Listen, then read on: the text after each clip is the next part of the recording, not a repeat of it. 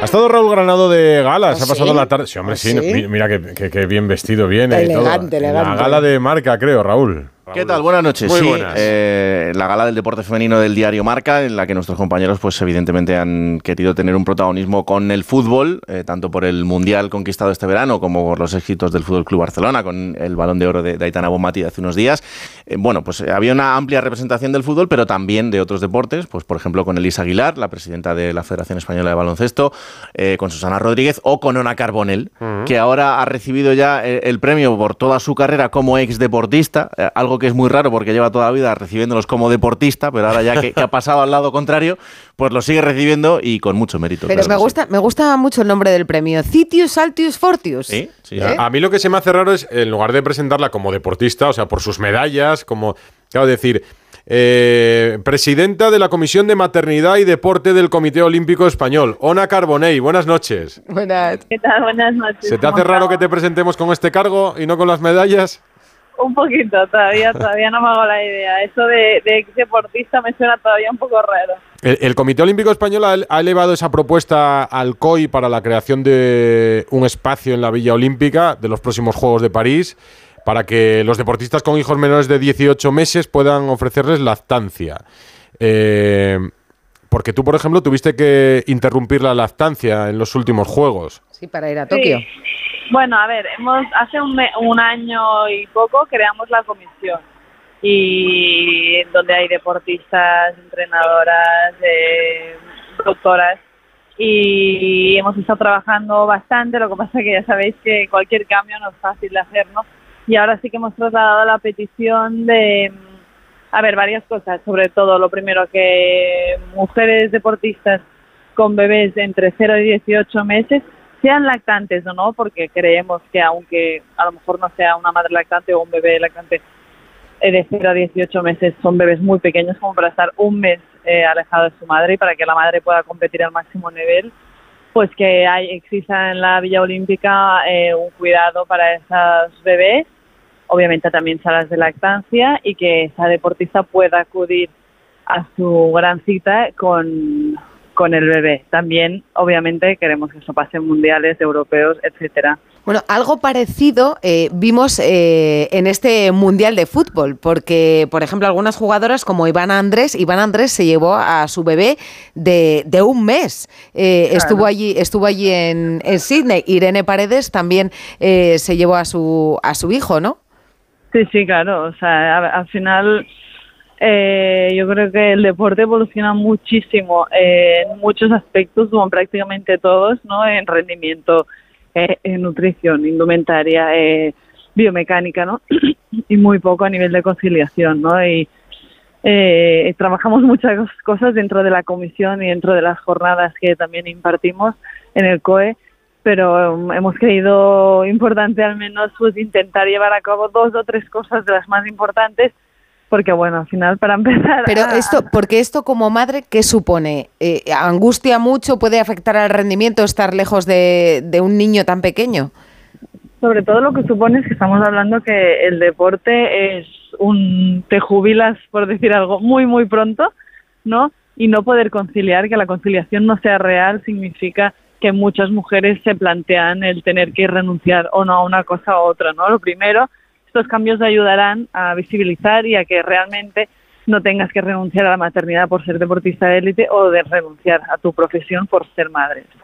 Eh, ahora Pau Gasol será el encargado de trasladar esta petición al COI como miembro de esa comisión de atletas del, Comité Olímpico Internacional, pero eh, ¿cuáles son los siguientes pasos? Porque vuestra propuesta ya está hecha, pero ahora ¿qué tiene que pasar para que esto sea una realidad en, en París, Ona? Pues estos pasos son los que yo desconozco un poco.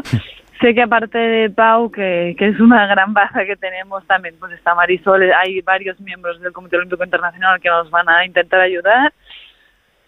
Eh, también, pues como os decía, con las federaciones internacionales. También nosotros a nivel España, pues hemos puesto esta red de, de profesionales específicos durante la etapa de pre y postparto a cualquier deportista que se encuentre en esta situación, ¿no? Porque una de las cosas que más me chocó es lo que os decía antes, ¿no? La evolución del deporte y el, y el estar embarazada y decir, bueno, ¿y cómo tengo que entrenar?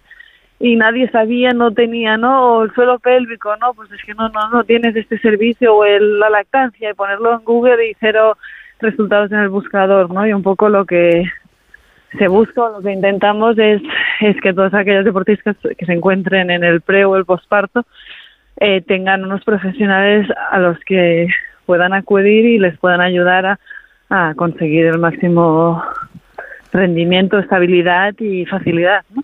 Eh, hablabas antes de que, Profesionalidad. de que, eh, eran menores de 18 meses, aunque no, eh, no fueran lactantes. eh, pero Sí. ¿esto es solo para las deportistas mujeres o también para los deportistas hombres que sean padres de, Claro. de bebés? Sí, sí, debería ser para ambos. Es una muy buena pregunta. Sí que lo hablamos. Eh, no ha quedado específico, pero obviamente mm, eh, igualdad es igualdad, ¿no? Y también tienen que poder, pues, los hombres eh, que tengan hijos entre 0 y 18, ¿no? ¿Cuánto, ¿A cuántas deportistas crees que, o sea, cuántas deportistas, eh, eh, te- no sé si tenéis un cálculo, pueden estar en esta No lo situación en los Juegos pero en yo- verano? yo re- no lo sé, pero yo recuerdo que en Tokio, cuando junto a Alejandro escribimos una carta al, al COI para explicarles mi, mi bueno, mi, mi caso, por decir algo, luego supimos que habían varias deportistas como yo, una canadiense, una jugadora de baloncesto, no sé, varias, a lo mejor te digo ocho o así, que también pidieron. Eh, mamás que compiten en unos juegos con bebés entre 0 y 18, no sé decirte de cara a París cómo está el, el... No lo sé. Lo que tengo clarísimo es que cuantas más cosas avancemos, o sea, cuanto más avancemos, serán más las madres que, que, que irán, porque esto lo hemos visto muy en el fútbol y en todos lados, ¿no? Cuando más se visibiliza, cuantas más herramientas, cuanta más seguridad le das a esa deportista, a esa atleta, más son las madres que, que concilian, ¿no? Eh, Ona, Ona, yo creo que, que se ha convertido en un símbolo eh, para las mujeres más allá del deporte, porque has normalizado, por ejemplo, la lactancia, publicando imágenes en tus redes sociales. Entonces, me imagino que habrás recibido mensajes no de deportistas solo, sino de mujeres normales, ¿no? Que sienten que, que lo que tú estás ha- haciendo está abriendo camino para todas. Sí, sí, de mujeres y hombres. Eh, recuerdo con el documental que, que me hicieron, ¿no? De, de mi experiencia personal, que, que, que estaba en 70 países y en 6 o 5 idiomas. Mogollón de, lo chulo también de personas, eh, hombres y mujeres de otras profesiones también, porque al final el deporte es un reflejo, ¿no? De la sociedad y, y al final pues nos- nosotras estamos luchando, reivindicando nuestro pequeño mundo, pero está claro que la conciliación se coge en pinzas con la mayoría de profesiones, ¿no? Y ojalá pues podamos cambiar un poco eh, eh, en la sociedad en sí, ¿no? Oye, Ona, eh, probablemente esto si te lo cuenta cuando tú tenías 14 o 15 años y tenías que mm, escuchar muchas veces que para ser deportis- deportista de élite había que sacrificar eh, cosas de gente que tiene en su vida normal, igual no te lo habías creído.